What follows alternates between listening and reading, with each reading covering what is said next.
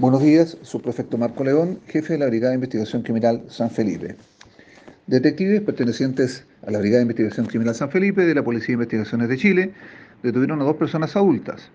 por el delito de infracción a la ley 20.000, luego de ser sorprendidos comercializando drogas en el sector de la Villa San Francisco. El trabajo de análisis criminal e inteligencia policial desplegado por los oficiales de la PDI y el equipo MT0 permitió recabar información que indicaba que los imputados vendían diversos tipos de sustancias ilícitas al interior del domicilio.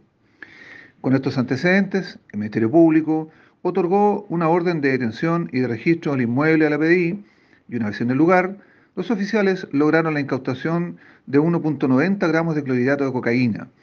160 gramos de cocaína base dosificada en 1.445 envoltorios y 161 gramos de cannabis sativa